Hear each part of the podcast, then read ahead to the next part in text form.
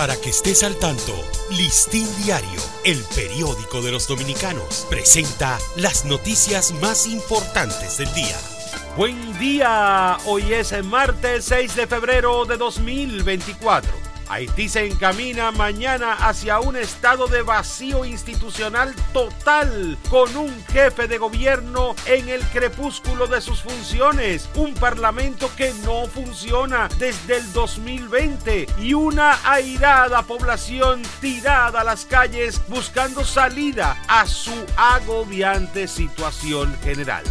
La epidemia de enfermedades virales que afecta al país ha incrementado durante las últimas semanas la demanda de los servicios en clínicas privadas, sobre todo de pacientes con afecciones respiratorias faltando exactamente 12 días para que más de 8 millones de dominicanos puedan acudir a sus respectivos recintos electorales para escoger las autoridades municipales del próximo cuatrenio. La Junta Central Electoral informó que el montaje de esas elecciones está casi listo y se encuentran adelantados con relación al calendario electoral.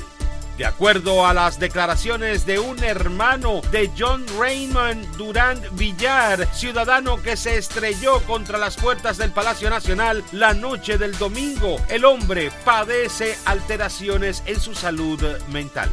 El Ministerio de la Vivienda, MIVED, inició los trabajos de construcción del Centro de Corrección y Rehabilitación Las Parras, ubicado en Guerra, donde serán trasladados los reclusos de la cárcel La Victoria, donde impera una alta tasa de hacinamiento. Avanzan los trabajos de remozamiento en la ciudad colonial, según dio a conocer ayer el ministro de Turismo David Collado, quien detalló que el programa cuenta con 28 proyectos con una inversión de más de 400 millones de pesos. Para ampliar esta y otras noticias, acceda a listindiario.com. Para Listín Diario, soy Dani León.